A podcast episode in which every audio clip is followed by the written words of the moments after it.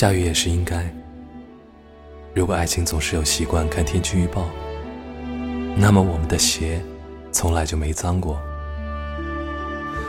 生活在爱里没时间，又在不爱的时候变成生命，心虚愧疚的不敢说经历过，怕占据欲望的份额。